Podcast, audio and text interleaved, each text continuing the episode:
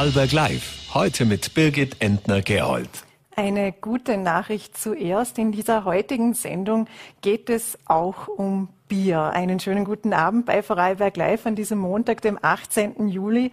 Zum Thema Bier darf ich den Geschäftsführer der Frastanzer Brauerei Kurt Michelini begrüßen und mit ihm unter anderem über das Sortiment sprechen, vielleicht auch über das perfekte Sommerbier. Aber wir werden auch über die Kraftwerkspläne in Frastan sprechen und über die Folgen der aktuellen Krise. Sportlich wird es dann mit Thomas Janischitz, dem neuen Trainer des FC Dornbirn. Mit ihm habe ich bereits bereits vor der Sendung über die Potenziale des völlig neu aufgestellten Teams gesprochen. Zuerst darf ich aber Soziallandesrätin Katharina Wiesflecker bei mir begrüßen und angesichts der anhaltenden Krisen werden die Themen, die sie betreut, nicht weniger. Ein paar davon versuchen wir heute Abend abzudecken. Einen schönen guten Abend. Einen schönen guten Abend. Ähm, Frau Wiesflecker, wir haben gerade am Samstag in den VM berichtet, 230 Betretungsverbote in einem halben Jahr. Das ist die traurige Bilanz, die die IFS Gewaltschutzstelle zieht, eben nach nur sechs Monaten in diesem Jahr. Häusliche Gewalt nimmt also weiter zu, beziehungsweise fällt sie auch öfters auf. Was sagen Sie zu den Zahlen? Wie haben Sie darauf reagiert und was können denn da Schlüsse auch, auch von politischer Seite daraus sein? Ja, einmal ist es traurige Realität, das stimmt. Äh, ich meine, dass im Bereich der Sensibilisierung, der Bewusstseinsarbeit sehr viel passiert ist und nach wie vor passiert. Ich erinnere zum Beispiel an die Kampagne, die wir gemeinsam mit Spar gemacht haben, also an der Kasse zum Beispiel Plakat äh, betreffend äh, Hilfetelefonnummern, Hilfeleistungen, Beratungsangebote Hilfestellungen. Ich meine auch, dass in Vorarlberg das äh, Beratungsangebot gesamthaft gut aufgestellt ist. Also ich höre das auch immer wieder von den Institutionen. Äh, ich meine, dass die verpflichtende Täterberatung zum Beispiel auch äh, eine, ein wichtiger nächster Schritt war. Also selbstverständlich Hilfe für die Opfer, aber auch die Täterberatung, dass deren Gewaltverhalten sich verändert. Da haben wir recht positive Entwicklungen.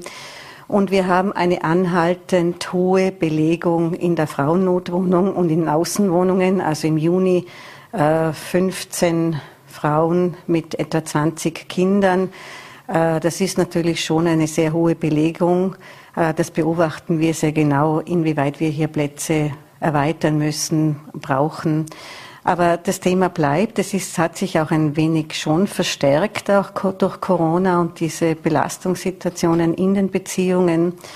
Äh, aber es begleitet uns auch immer wieder die Fragestellung, inwieweit das Thema vielleicht auch jetzt präsenter ist, weil man mehr darüber spricht, weil es Gott sei Dank ein Stück weit auch ähm, aus der Scham ein Stück weit herausgeholt werden kann. Oder vielleicht noch ein positives Projekt, das in Bregenz ja gerade läuft, also dass, dass äh, Nachbarschaften sehr sensibel auch reagieren auf Gewaltsituationen, dass man auch hier sensibilisiert. Dieses Projekt wird erweitert auf Hohenems, also so als gesamtgesellschaftliche Aufgabe einfach wahrnimmt. Sie haben die Frauennotwohnung angesprochen. Es ist derzeit gerade einmal ein Zimmer frei, was auch ein neuer Umstand ist. In diesem Zusammenhang ist, dass die Aufenthaltsdauer der Frauen mit ihren Kindern ja deutlich länger ist als früher. Was kann man denn jetzt tun? Was, wenn jetzt dieses letzte Zimmer belegt ist? Was macht dann die Landesregierung oder muss da dann doch auch der Bund mit reagieren mit Förderungen? Also wie gesagt, wir beobachten es sehr genau. Äh, wir sind hier äh, nahe an den Kapazitätsgrenzen schon eigentlich seit längerer Zeit. Ich bespreche das aber auch laufend mit dem IFS. Ähm, wir behelfen uns äh, auch Außenwohnungen. Also wir haben so ein abgestuftes System, Intensivplätze mit Außenwohnungsplätzen. Und wenn wir äh, also tatsächlich total ausgebucht sind sozusagen und belegt sind, dann können wir auch auf Zimmer zurückgreifen in Pensionen und Hotels. Äh, dort ist aber natürlich die Sicherheitssituation eine andere. Das heißt, äh, wir reagieren hier schon flexibel und schauen uns aber ganz genau an, wo ist die Gefährdungssituation am größten. Die brauchen natürlich die Plätze direkt im Frauenhaus. Wo ist die Gefährdungssituation äh, so einzuschätzen, dass eine Außen, ein Außenwohnungsplatz oder ein Platz in, einem, äh, in einer Pension, alles ist natürlich anonym, auch ausreicht. Es bringt uns ein bisschen in Kapazitätsprobleme, Sie haben es gesagt, weil die Aufenthaltsdauer länger ist. Es ist ja doch so eben, dass die Frauennotwohnung auch, dass der Ort der Frauennotwohnung, der Notwohnungen nicht bekannt ist und dass eben diese Aufenthaltsdauer sich auch verlängert hat, weil eben die Gefährdungen komplexer geworden sind, die, das Gewaltpotenzial höher ist. Ähm, wie stark kann man denn daran arbeiten? Also es ist einmal das Gefährdungspotenzial größer oder jedenfalls anspruchsvoll genug in der Bewältigung. Aber es ist auch so, dass äh, wenn Frauen wieder in relativ stabilen Situationen sind mit ihren Familien, es sind ja viele Kinder auch dabei, äh, dann ist es nicht so einfach, auch eine normale, unter Anführungszeichen normale Wohnung wieder zu finden. Also da wirkt auch der generelle äh, trockene Wohnungsmarkt oder natürlich auch erschwingliche Wohnungsmarkt, kaum erschwingliche Wohnungsmarkt auch noch, dass wir die Verweildauern leider hier länger haben.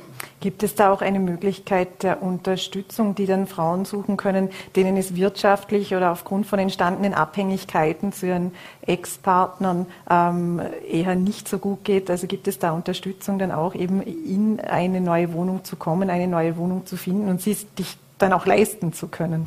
Dieselben Unterstützungssysteme, die wir sonst auch haben. Natürlich sind viele dieser Frauen auch Sozialhilfeempfängerinnen, weil sie eben oft einmal kein eigenes Einkommen haben, in dieser Situation natürlich Unterstützung brauchen. Äh, und da sind genauso Unterstützungssysteme wie Sozialhilfe, Wohnbeihilfe etc. natürlich kommen hier zu tragen. Sie haben die Beratungsangebote angesprochen. Die werden ja laut Zahlen äh, des, IFS auch sehr gut angenommen. Sehen Sie da aber noch Potenzial, irgendwie auch die Hemmschwelle noch niedriger zu machen, dass auch ähm, wirklich die Angebote bekannter werden oder auch noch mehr genutzt werden, weil die Dunkelziffer ist ja trotzdem noch relativ hoch. Also wir versuchen äh, über alle Kanäle das Beratungsangebot natürlich bekannt zu machen, auch über zum Beispiel diese Projekte, wie ich angesprochen habe in Bregenz, das ausgerollt wird auf Hohenems, mit allen Systempartner, Partnerinnen, dass selbstverständlich äh, unsere Angebote angenommen werden. Wir haben jetzt zum Beispiel auch im Flüchtlingsbereich haben wir schon länger so eine Broschüre äh, in verschiedensten Sprachen, dass Gewalt an Frauen selbstverständlich dort auch Thema ist und und Hilfestellungen angeboten werden, die, die Nummern äh, angegeben sind, wo man sich hinwenden kann, natürlich auch an die Polizei. Ähm, ich ähm, meine, dass man eventuell schon bei der äh, verpflichtenden Täterberatung, das sind im Moment sechs Stunden, äh, das merken wir, das ist zwar ein guter Anfang und wird, gut wird relativ gut angenommen, und hilft schon, das Verhalten der Täter zu verändern, aber ist natürlich für eine nachhaltige Veränderung zu wenig.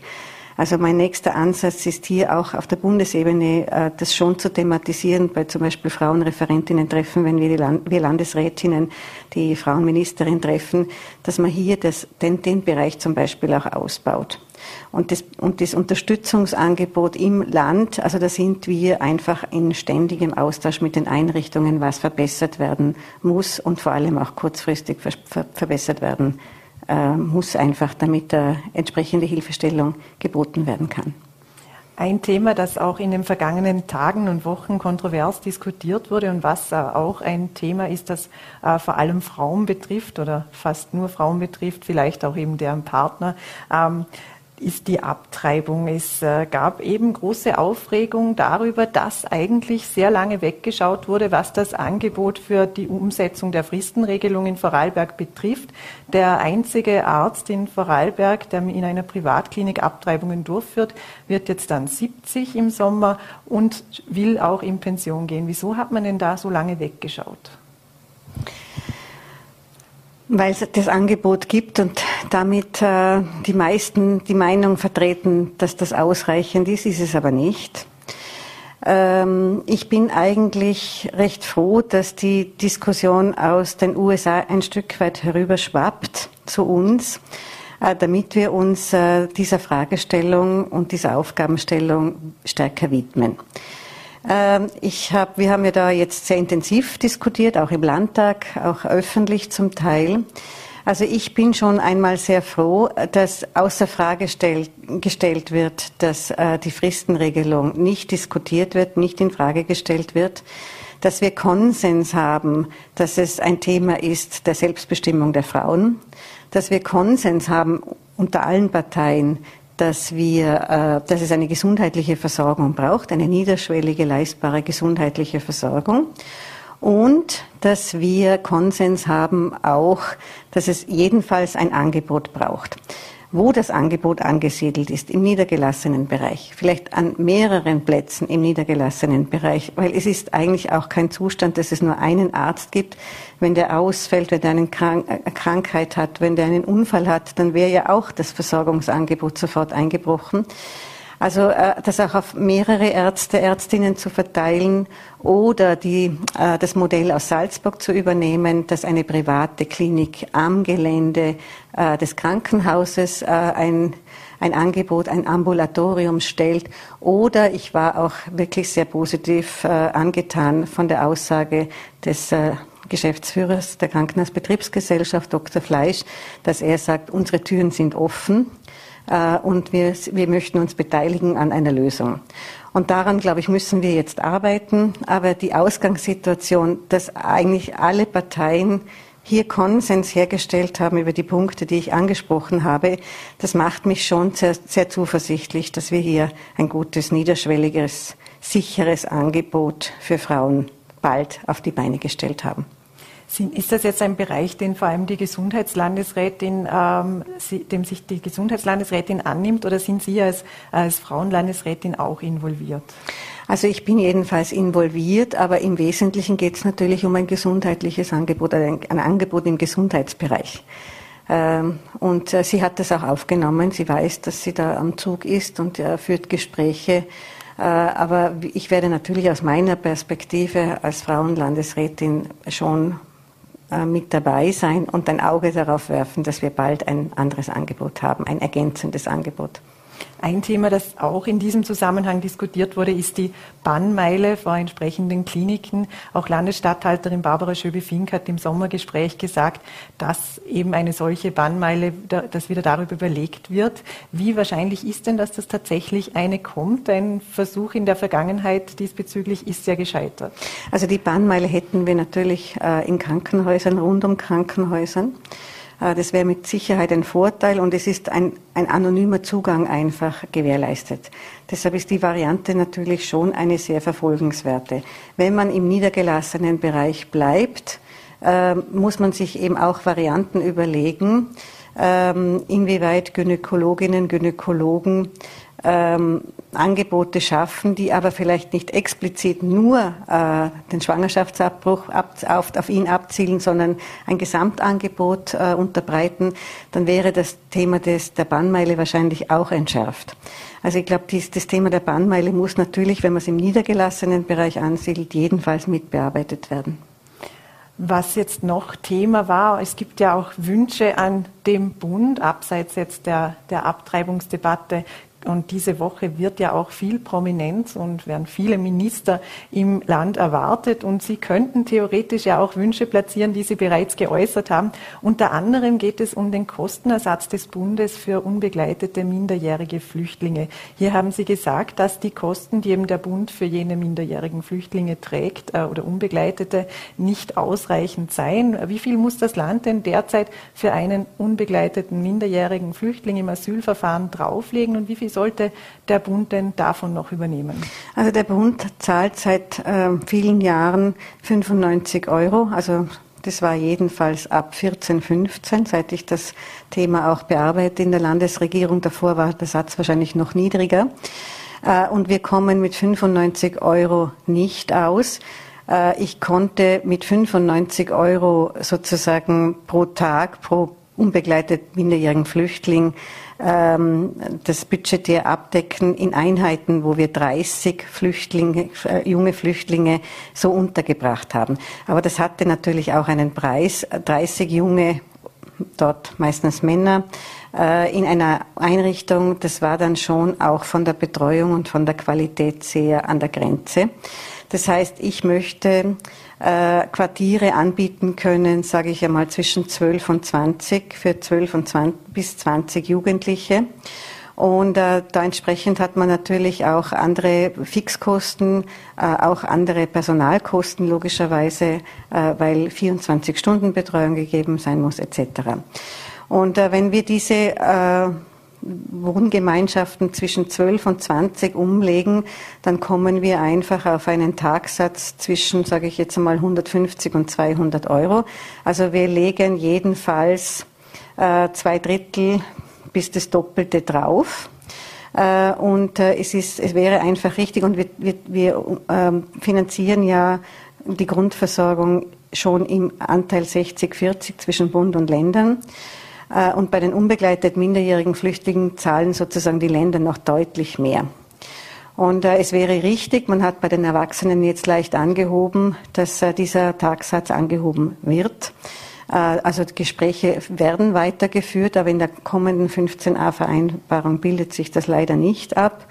Aber ich gehe schon davon aus, dass diese Gespräche weitergeführt werden. Sonst wird der Bund das Problem haben, dass die Länder das, die, die Jugendlichen nicht mehr übernehmen. Und irgendwie muss man da eine Einigung finden. Ein weiteres Thema, wo der Bund noch nachschärfen sollte, ist die 24-Stunden-Betreuung. In Freiberg gibt es ja eine Zusatzförderung von 600 Euro und der Bund fördert bei der 24-Stunden-Betreuung mit 550 Euro. Aber eben diese 550 Euro wurden seit Jahren, seit genau seit 2007, nicht an die Inflation angepasst, also seit es sie gibt. Und da haben Sie auch eine Forderung ausgesprochen. Jetzt wird ja Johannes Rauch auch in Bregenz zu den Festspielen kommen. Haben Sie da einen Termin mit Ihnen? Ja, wir haben einen Termin vereinbart, schon bei der Eröffnung am Mittwoch Nachmittag. Also wir werden auch eine Runde von Personen, äh, Vertreterinnen des Themas Armut einladen und das Gespräch führen. Das betrifft jetzt nicht explizit die 24-Stunden-Betreuung, aber wir haben uns schon für diesen kommenden Mittwoch, also übermorgen, diesen Termin freigehalten, weil wir das Thema Teuerung, Armut weiter bearbeiten müssen, ganz dringlich. Und ich habe auch über die 24-Stunden-Förderung mit ihm schon gesprochen. Äh, also er weiß, dass die Teuerung abgebildet werden muss und äh, ist hier in Gesprächen, das weiß ich. Interessant wäre hier noch sozusagen den Teuerungsausgleich noch ein Stück weit an Qualität zu koppeln oder eine Steigerung der Förderung auch an Qualitätskriterien zu koppeln. Das hat er interessant gefunden und auch aufgenommen. Und äh, da sind wir noch sozusagen in weiteren Überlegungen, was könnte das sein. Das wäre die nächste Frage. Was wären denn solche Qualitätskriterien in der 24-Stunden-Betreuung? Also wir haben das in Vorarlberg mit den meisten Agenturen, vor allem auch mit dem Betreuungspool schon länger realisiert. Also für mich ist es wichtig, dass 24-Stunden-Betreuerinnen in einem Versorgungs-Pflegebetreuungsnetz mit dabei sind. Also eine enge Anbindung an die Hauskrankenpflege, wenn es um die Pflegeleistungen geht. Auch eine enge Anbindung an die mobilen Hilfsdienste, weil sie ja frei haben und dort oft einmal mobile Hilfsdienste oder die Familie ähm, die Betreuungszeiten übernimmt. Äh, wir sind gerade dabei, also der Betreuungspool hat hier eine Idee geboren, Begegnungscafés zu machen, dass 24-Stunden-Betreuerinnen äh, äh, auch nicht nur die Situation haben, die Familie, in der sie betreuen, der pflegebedürftige, betreuungsbedürftige, sondern auch in einem Pflegebetreuungsnetz ein Stück weit auch anders, sozial auch andocken können. Also da sind die Kommunen auch in, in Vorbereitungen hier Räume zu schaffen, dass wir hier ähm, also stärker sie auch mit im Betreuungsnetz mit dabei haben. Ähm, ja, und natürlich sind so Themen wie, was ist der Mindesttarif für die Betreuerinnen? Äh, gibt es, zum Beispiel wird bei uns auch schon gemacht, gibt es Demenzschulungen? Das halte ich für sehr, sehr wichtig, weil die Betreuerinnen natürlich oft äh, Betreuungssituationen bewältigen, in denen Demenz äh, ein sehr ein wichtiges Thema ist, verstörte Menschen und dass sie professionell auch damit umgehen können. Vielleicht noch als abschließende Frage zum Thema Teuerung, auch wenn es das, also mit Blick auf das Treffen am Mittwoch, wo gibt es denn konkret Nachholbedarf? Es ist jetzt schon einiges vorgestellt worden auf Bundesebene, Einmalzahlungen zum Beispiel, aber auch die äh, automatische Inflationsanpassung aller Sozialleistungen abseits der Notstandshilfe. Auch auf Landesebene ist schon einiges geschehen. Da wird es zum Beispiel bei der Wohnbeihilfe Nachbesserungen geben, aber auch bei den Kinderrichtsätzen, bei der Mindestsicherung. Ähm, was kann denn jetzt noch getan werden, um eben betroffen, besonders von der Teuerung betroffene Gruppen zu entlasten, beziehungsweise ihnen doch noch ein bisschen mehr Unterstützung zukommen zu lassen? Also einmal glaube ich, ist es richtig, was wir gemacht haben, ähm, die Maßnahmen auf der Bundesebene noch abzuwerten abzuwarten im Sinne von, was macht der Bund jetzt genau? Also Sie haben es angesprochen, natürlich bei steuerlichen Veränderungen, bei Einmalzahlungen hat der Bund jetzt sehr stark reagiert. Wir wollten strukturell reagieren und haben fokussiert Wohnen und Familien.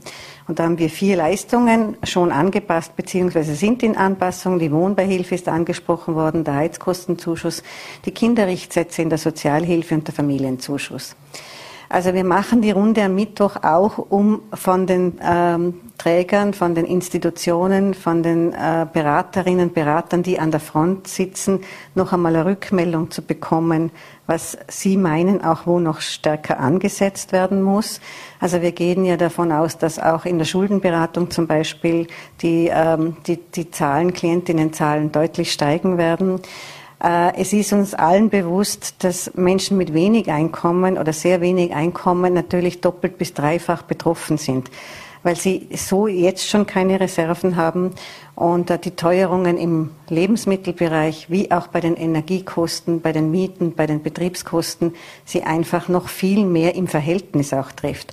Das heißt, wir, da müssen wir gut beobachten und einfach auch dann sehr, glaube ich, äh, zeitnah reagieren äh, und uns anschauen, wo müssen noch Anpassungen erfolgen. Ich meine, dass die Maßnahmen auf der Landesebene gut sind.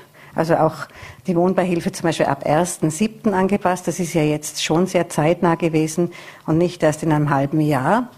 Aber äh, es schließt nicht aus, dass wir noch nachschärfen müssen und das äh, muss in guter Abstimmung und in enger Abstimmung, glaube ich, mit den Beraterinnen, Beratern, die vor Ort das natürlich sehr nahe erleben, gemacht werden. Frau Landesrätin Wiesflecke, herzlichen Dank äh, für die Einblicke und auch für den Besuch im Studio. Gerne. Dankeschön.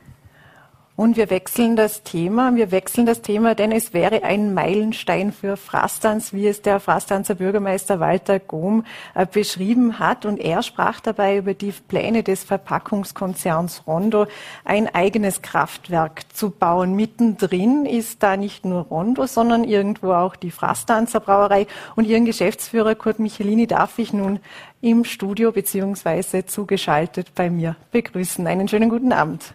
Ja, danke für die Einladung. Herr Michelini, vielleicht erzählen Sie uns zu Beginn einfach einmal, was denn der aktuelle Stand ist. Was steckt denn hinter der Initiative Energieautonomie Frastanz? Ja, grundsätzlich geht es natürlich darum, diese Abhängigkeit, die zweifelsohne besteht äh, vom russischen Gas, im Moment ähm, zu überbrücken oder beziehungsweise in andere Lösungen zu kommen, weil ja nicht anzunehmen ist, dass diese Gaskrise in ein paar Wochen vorbei sein wird. Und äh, eine sehr umfassende Idee ist eben dieses Reststoffkraftwerk, mit dem vor allem die Firma Rondo, einer der größten Verbraucher, oder der größte Verbraucher in Vorarlberg, sich weitestgehend unabhängig machen könnte. Und wir stecken da natürlich mittendrin, ganz als Nachbar unmittelbar und könnten dann quasi zwei Fliegen mit einer Klappe schlagen. Inwiefern ist denn die Brauerei involviert? Sind Sie mittendrin auch irgendwo beteiligt oder sind Sie, äh, positionieren Sie sich schon einfach als zukünftigen Kunden der, des Kraftwerks? Ja, wir sind natürlich unmittelbare Nachbarn und haben ein sehr enges Verhältnis. Wir haben wirklich Tür an Tür gebaut und da gibt es natürlich eine fast jahrhundertalte äh, Zusammenarbeit. Aber wir sehen uns natürlich als Junior-Partner. Äh, die Rondo wird das äh, Werk bauen, auch finanzieren und wir sind einer der größten Abnehmer dann, hoffentlich, wenn es soweit kommt. Wenn es soweit kommt, was für einen Effekt hätte es denn für die Brauerei? Also wie viel Energie könnten Sie daraus ziehen und wie viel fossile Energie, wie viel Gas könnten, auf wie viel Gas könnten Sie zum Beispiel verzichten? Ja, wir haben natürlich in, in Themen Energie sind wir schon sehr, sehr weit. Wir haben ähm, schon vor Jahren das ganze elektrische Thema aufgearbeitet, Photovoltaik, elektrischer Fuhrpark und so weiter, haben wir wirklich sehr viel gemacht, sind eigentlich darauf vorbereitet. Aber an Gas kommt man im Moment nicht vorbei.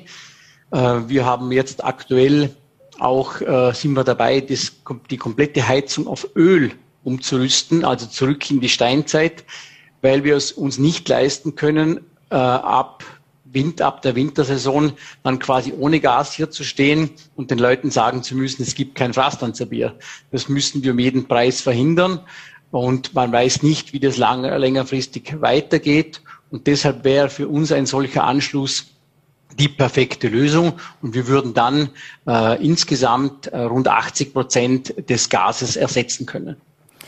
Es gibt ja auch die Diskussion, ob äh, ein Kraftwerk von Rondo und Elfer gemeinsam gebaut wird. Also ob es ein größeres gibt. Da, das wäre dann aber UVP-pflichtig. Also es müsste eine Umweltverträglichkeitsprüfung machen. Sie eben in der direkten Nachbarschaft. Äh, können Sie einschätzen, was denn wahrscheinlicher ist? Ob es denn vielleicht doch zwei kleinere oder kleinere unter Anführungszeichen Kraftwerke werden oder ob es vielleicht dann doch auch ein solches großes Projekt geben könnte? Äh bei diesem ähm, Projekt geht es hauptsächlich um die ganz großen Dimensionen. Nur so mal als Vergleich. Die Rondo benötigt 150 Megawatt. Wir brauchen in der Brauerei Frastans 5 Megawatt. Also wir sind da schon einer der kleineren äh, Mitspieler. Äh, die Firma Elfer äh, hat da schon noch einmal ganz andere Dimensionen. Ich weiß aber, dass Gespräche geführt werden und dass nach Lösungen gesucht wird, möglichst mit einem Heizwerk durchzukommen. Äh, inwieweit die Details jetzt äh, schon äh, fixiert wurden, so weiß ich nicht, aber ich weiß, dass es Gespräche derzeit gibt. Sie haben schon die Anstrengungen der Brauerei erwähnt, was eben auch das Umstellen auf Erneuerbare anbelangt und auch auf E-Fahrzeuge. Jetzt hat Landesrat Daniel Sadra im VN Sommergespräch anmerken lassen oder laut darüber nachgedacht, ob eine Photovoltaikpflicht nach Vorbild Liechtensteins auch in Vorarlberg möglich wäre. Dort eben in Liechtenstein sollen bis 2035 alle Unternehmen, Industriegebäude, also Inhaber verpflichtet werden, eben auf dem Dach Solar Solarpanelen, Solaranlagen zu installieren. Was halten Sie denn von dieser Idee und was würde eine solche Pflicht für Ihre Brauerei bedeuten?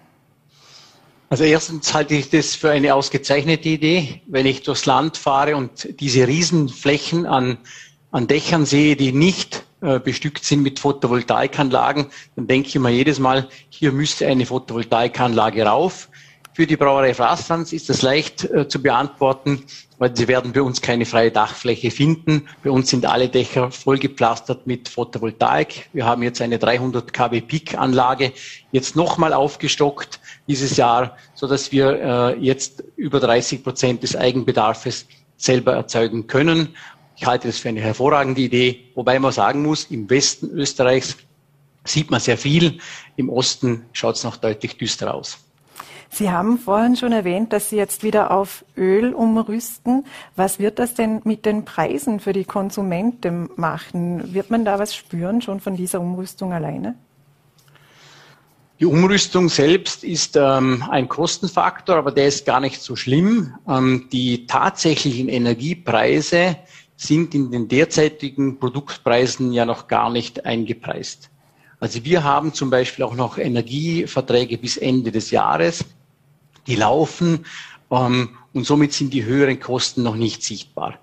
Ähm, wie genau sich das dann auswirken wird, in welchen Prozentsätzen, das beobachten wir momentan ganz genau. Wir haben eine Preisanpassung angekündigt, auch beim Lebensmittelhandel, aber wir wissen nicht, ähm, was Gas ab 1. Jänner kosten wird.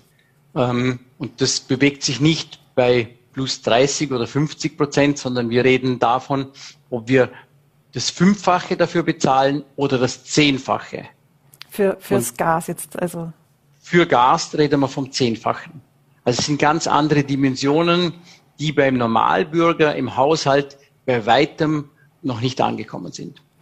Peter Krammer, der Braumeister der Mühlviertler Brauerei Hofstetten, wenn wir kurz in den Osten blicken, der hat vor einer irren Preissteigerung schon im Herbst gewarnt. Also beim Bier steht da schon früher was an oder wird da erst mit Jahresbeginn was kommen? Ähm, also wir haben jetzt mal angekündigt auf äh, Anfang des Winters. Es geht ja auch um die Wintersaison für den äh, Tourismus, für die Gastronomie. Und wir werden sehen, wo sich das bewegt. Also äh, irrwitzig wird das nicht werden. Ähm, selbst wenn sich die Energie verfünffacht, äh, jetzt mal im Worst Case, dann würde das eine Erhöhung bedeuten von 10 Prozent. Wenn alle anderen Parameter mehr oder, oder weniger gleich bleiben, das wird man dann sehen. Wenn wir auf die anderen Parameter blicken, wir haben in den VN auch schon davon berichtet, dass es bei den Verpackungen eng werden könnte. Die Frastanzer Brauerei hat einmal beruhigt, dass mal für dieses Jahr vorgesorgt ist. Aber wie ist es nun mit den Flaschen? Einige der größten äh, Glasproduktionen Europas befinden sich ja in der Ukraine beziehungsweise befanden sich in der Ukraine, weil vieles ja zerstört wurde. Ja, die ganz großen Glashütten sind äh, äh zerstört. Ähm, man muss wissen, für die Glasproduktion wie auch für die Papierproduktion ist auch wiederum sehr viel Energie notwendig.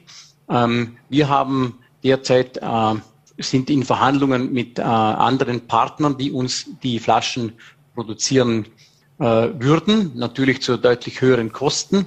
Aber wir sind jedenfalls mal versorgt. Man muss auch wissen, dass traditionellerweise die Brauereien ja fast ausschließlich mit Mehrwegsystemen fahren. Das heißt, jede Flasche, die wir kaufen, wird 30 bis 40 Mal befüllt, sodass diese, dieser Druck, Glas zu kaufen, deutlich geringer ist, als es eben in anderen Bereichen ist. Also wir kommen da noch einigermaßen glücklich weg. Da geht es den äh, Weinproduzenten, bei denen ja 90 Prozent Einweggebinde verarbeitet wird, deutlich schlechter. Also wir haben vorgesorgt, die Frastanzer Flaschen werden nicht ausgehen. Was wurde denn bei den Rohstoffen teurer? Wo sehen Sie hier denn die meiste Bewegung? Ist es beim Malz, ist es beim Weizen, Hopfen? Also wir sind ja nicht nur Brauerei, sondern auch Limo-Produktion. Wir haben die Limo-Marke für uns mit der Brauerei Mohren gemeinsam gegründet und vor allem Fruchtkonzentrat, äh, ähm, Fruchtsäfte sind extrem teuer geworden, Zucker ist extre extrem teuer geworden und auch das Malz ähm, hat sich in etwa verdoppelt. Ähm, sehen Sie da auch bei eben VÜs läuft sehr gut in Vorarlberg, ist aber doch eine kleine Marke im Vergleich. Aber auch beim Bier sehen Sie da auch große Preisunterschiede eben zwischen den ganz großen Anbietern und eben mittleren und kleineren Betrieben. Gibt es da auch äh, Verzerrungen vielleicht, die Sie jetzt merken? oder mehr merken?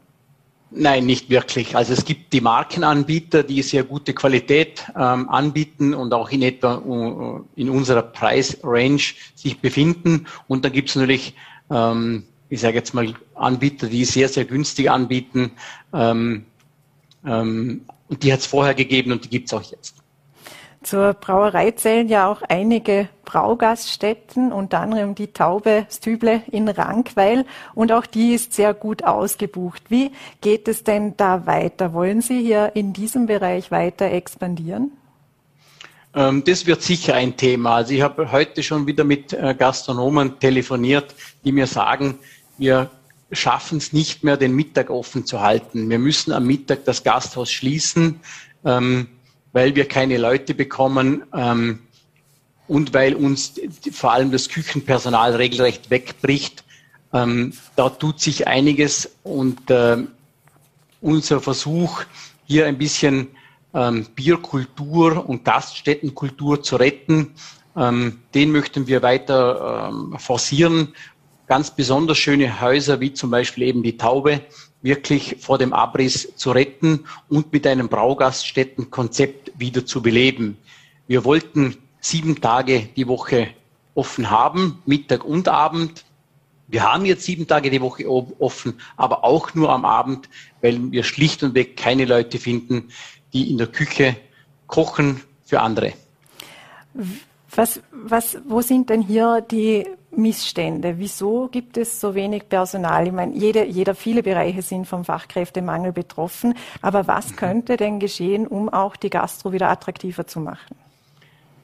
Also ich sage jetzt mal, dass am Geld kann es nicht liegen. Ein, ein, ein guter Koch verdient heute richtig gutes Geld. Und wenn jemand ähm, so eine Küche äh, managen kann, ähm, dann wird es am Geld nicht scheitern. Es sind oft natürlich noch die Arbeitszeiten, also vier Tage Woche. Die Ansprüche sind auch viel, viel höher geworden. Vier Tage Woche, 35 Stunden Woche, Samstag, Sonntag frei. Ähm, und solche Dinge sind in der Gastronomie nicht so leicht äh, zu bewerkstelligen. Durch die Corona-Krise kam noch hinzu, werden wir nächstes Jahr noch Arbeit haben.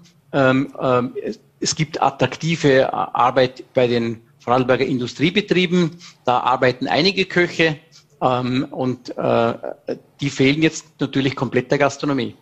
es ist sicher nicht das Geld äh, äh, der ausschlaggebende Punkt, da bin ich überzeugt. Wenn wir noch kurz auf das Bier der Brauerei blicken, was sind denn derzeit die Biersorten, die sich am besten verkaufen, beziehungsweise von welcher Sorte sind Sie denn am meisten überrascht? Ähm, was uns langfristig ähm, nach vorne bringen wird, ist alles, was ökologisch gebraut ist. Also Bio-Bier, wirklich, ich sage mal, das Reinheitsgebot sehr ernst genommen. Ähm, dass dieses, dieses Bier jetzt schon so gut angenommen wird, wundert mich schon fast ein bisschen. Wir machen das auch nicht, weil es der Kunde will, sondern weil wir davon überzeugt sind, dass das der richtige Weg ist. Und die, viele Kunden haben es verstanden und, und das freut mich persönlich ähm, äh, sehr.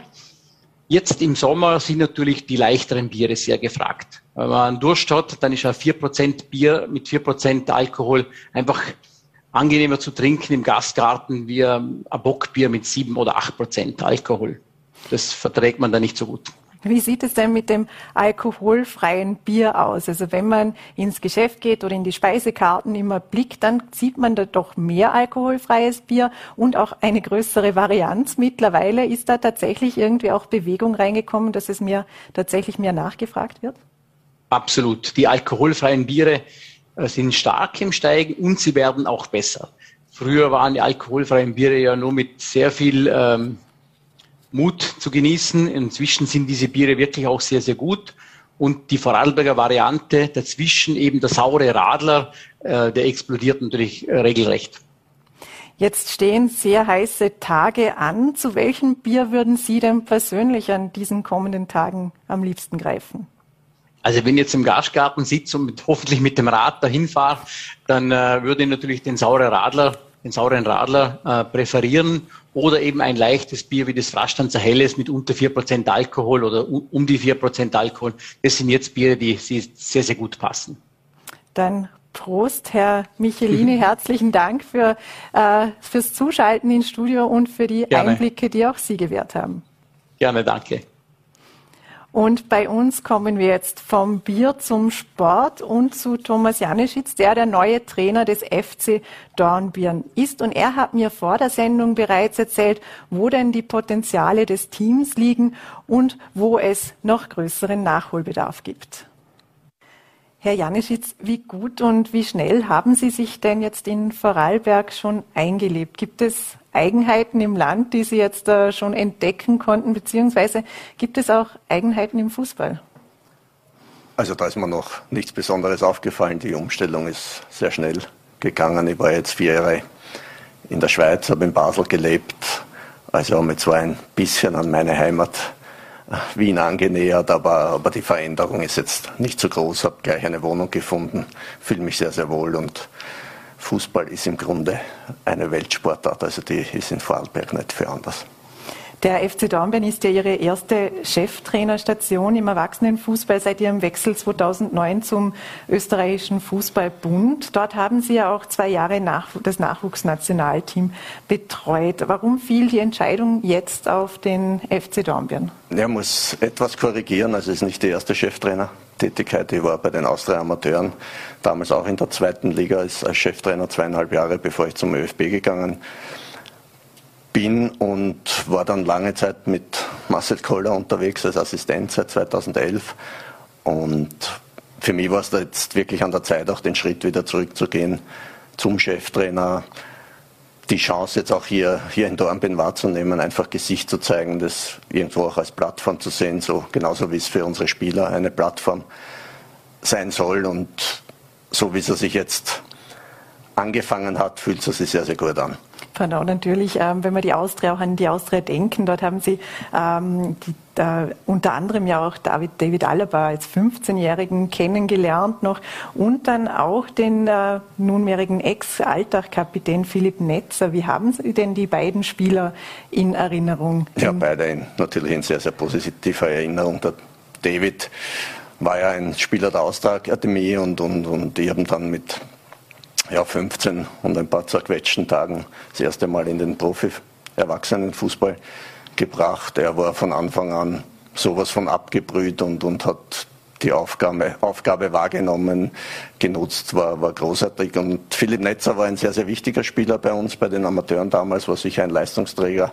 Und ich habe hab ihn ja dann auch immer wieder mal getroffen und, und unsere Beziehung ist eine sehr, sehr gute und wir freuen uns jedes Mal, wenn wir uns sehen. Wie kann man sich das vorstellen? Wie beobachten Sie denn die Entwicklungen eben der jungen Spieler, der damals jungen Spieler, die äh, unter Ihnen quasi auch äh, mitgelernt und gelernt haben? Wie, wie sieht das aus? Wie beobachten Sie das? Ja, ist bei mir einfach eine tolle Geschichte, weil ich halt viele, viele Spieler schon mit 10, 11 Jahren kennengelernt habe teilweise auch unterrichtet habe, ja vier Jahre auch unterrichtet habe, so wie Veli Kavlak oder, oder Rubin Okotje und die ich dann später immer wieder getroffen habe, die dann Nationalspieler waren, dort in der Nationalmannschaft miteinander gearbeitet haben und kann es wieder nur wiederholen. Das Schönste ist eigentlich das, wenn man, wenn man dann nicht mehr zusammenarbeitet und man trifft sie wieder und wenn man dann merkt, okay, die Spieler freuen sich, einen zu sehen, der, der Respekt, der, das Vertrauen ist nach wie vor da und das ist eigentlich das Schöne, wenn man, wenn man so lange im Fußball auch tätig war. Sie haben es auch schon erwähnt, Sie haben mit äh, Marcel Koller zusammengearbeitet. Wie hat Sie denn diese Arbeit äh, geprägt? Ja, auch natürlich äh, eine fantastische Stelle. Wie Marcel zum ÖFB gekommen ist, hat er ja einen Schweizer Co-Trainer mitgebracht und, und von ÖFB-Seite ist ihm dann eben auch ein Trainer zur Seite gestellt worden, um einfach die, die die Abläufe, das Know-how aus dem österreichischen Fußball auch, auch, mitzukriegen. Und er hat sich dann für mich entschieden. Äh, hat sich ein Spiel mit, damals war er U17-Nationaltrainer, hat er sich ein Spiel lustigerweise in der Schweiz, in der Nähe von Zürich angeschaut und er dürfte von der Art und Weise, wie meine Truppe gespielt hat und der Art und Weise, wie ich als Trainer agiert habe, angetan gewesen sein. Und ja, das war der Startschuss für eine lange Zusammenarbeit, für eine sehr, sehr lange Freundschaft. Und die besteht nach wie vor und war dann auch so abgesprochen, dass ich jetzt eben den Schritt zum Cheftrainer mache und, und da jetzt auch, auch einen eigenen Weg wieder gehe. Wenn wir eben auch auf den FC Basel zurückblicken und jetzt äh, uns den FC Dornbirn auch anschauen, wie unterscheiden sich die Clubs denn? Was sind denn so die Eigenheiten, was sind die Eigenschaften?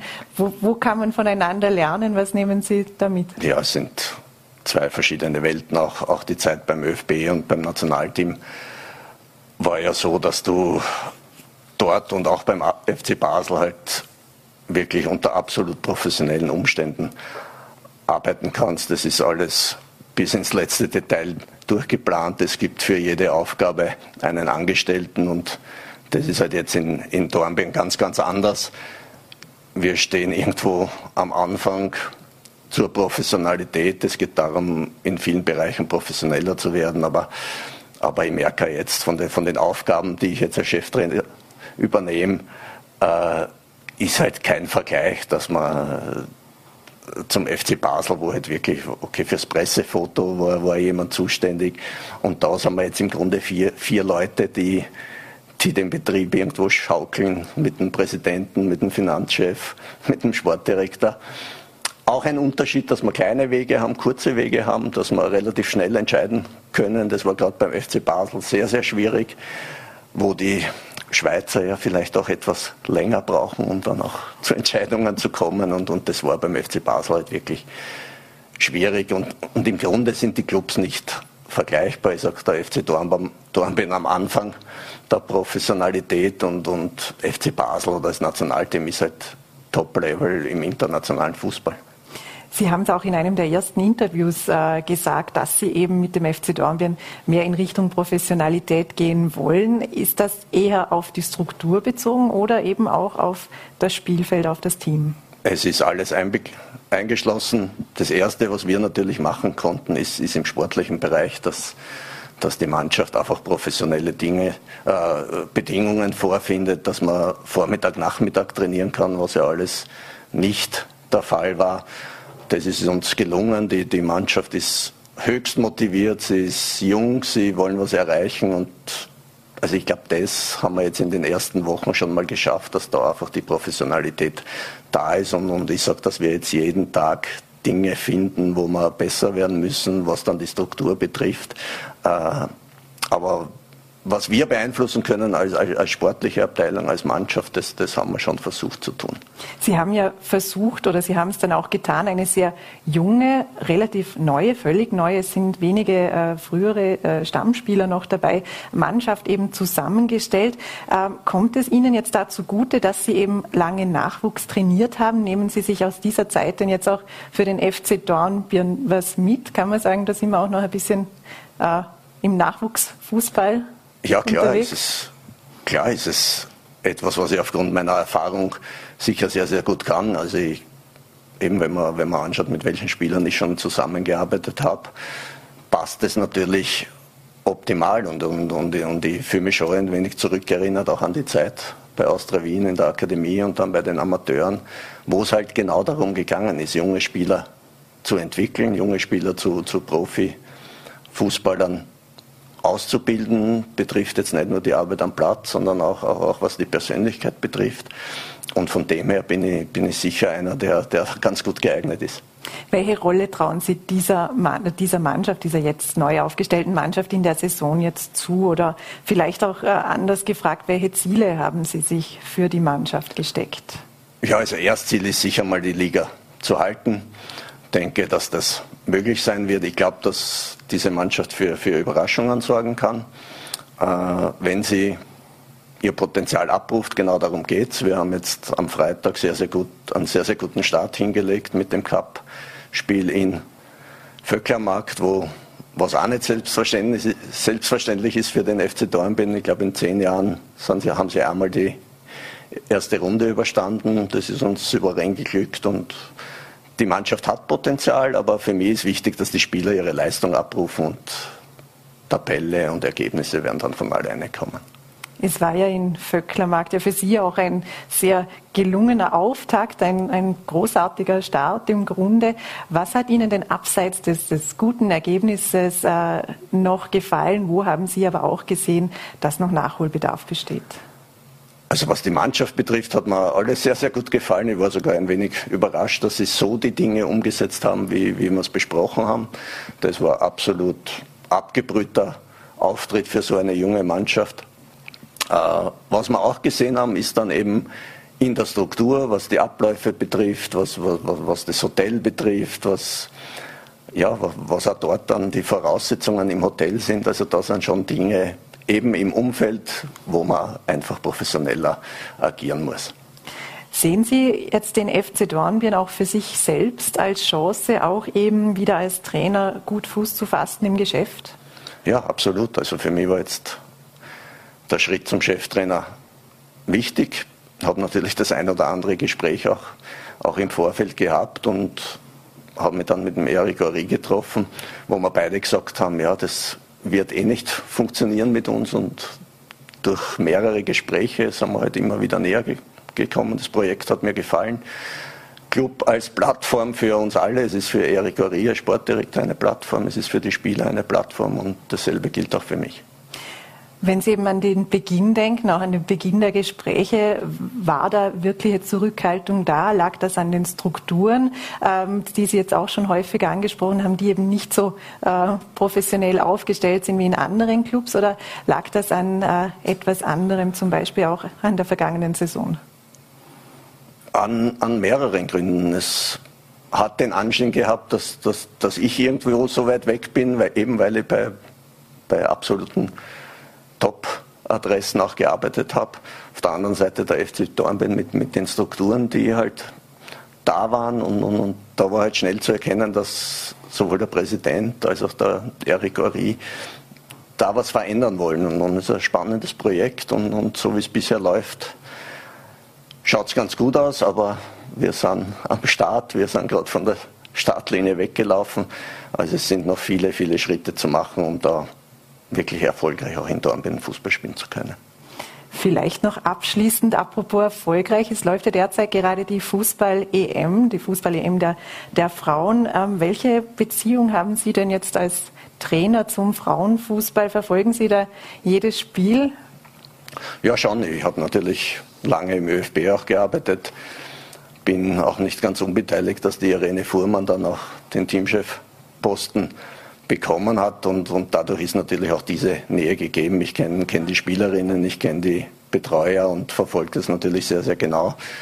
Finde es großartig, wie sie performen und jetzt am Freitag gegen Deutschland ist ja ein absolutes Highlight und ich versuche wirklich Spiele, so viel, so viel Spiele wie möglich zu schauen, ja. Ein Spiel Österreich gegen Deutschland, das sorgt immer für Brisanz. Ähm, was erwarten Sie sich denn davon? Also was trauen Sie den ÖFB-Frauen hierzu? Also ich traue ihnen alles zu. Sie haben unglaubliche Mentalität, sie haben riesengroßen Teamgeist und denke schon, dass sie auch den Deutschen, die natürlich absoluter Favorit sind, dass sie den Deutschen auch wehtun können und glaube, es wird eine enge Partie. Natürlich soll man Äpfel mit Birnen nicht vergleichen, aber trotzdem die Frage, was kann sich denn vielleicht auch der äh, FC Dornbirn vom Team der ÖFB-Frauen abschauen? Ja, ich denke, dass dieser Teamgeist, dieser Spirit etwas für, für, für alle Teamsportarten, für alle Mannschaften sind, dass, dass es einfach darum geht, auch, auch, auch vom Teamgefüge wirklich an die 100 Prozent heranzukommen, weil da kann man vieles wettmachen und das ist beim FC Dornbirn vielleicht mit, mit der Kondition, wo man natürlich 100 Prozent haben können vom, vom Teamgeist. Das müssen wir alles ausnutzen, um dann besser aufgestellte Gegner auch in der Liga besiegen zu können. Dann wünsche ich alles Gute für diese, die Saison. Thomas Janischitz, herzlichen Dank. Dank für den Besuch ins Studio. Vielen Dank. Und das war es für heute wieder mit Vorarlberg Live. Morgen sind wir, wenn Sie mögen, wieder für Sie da ab 17 Uhr auf VNRT, Voll.at und Ländle TV. Bewahren Sie trotz der hohen Temperaturen bitte einen kühlen Kopf, bleiben Sie gesund und verbringen Sie noch einen schönen Abend.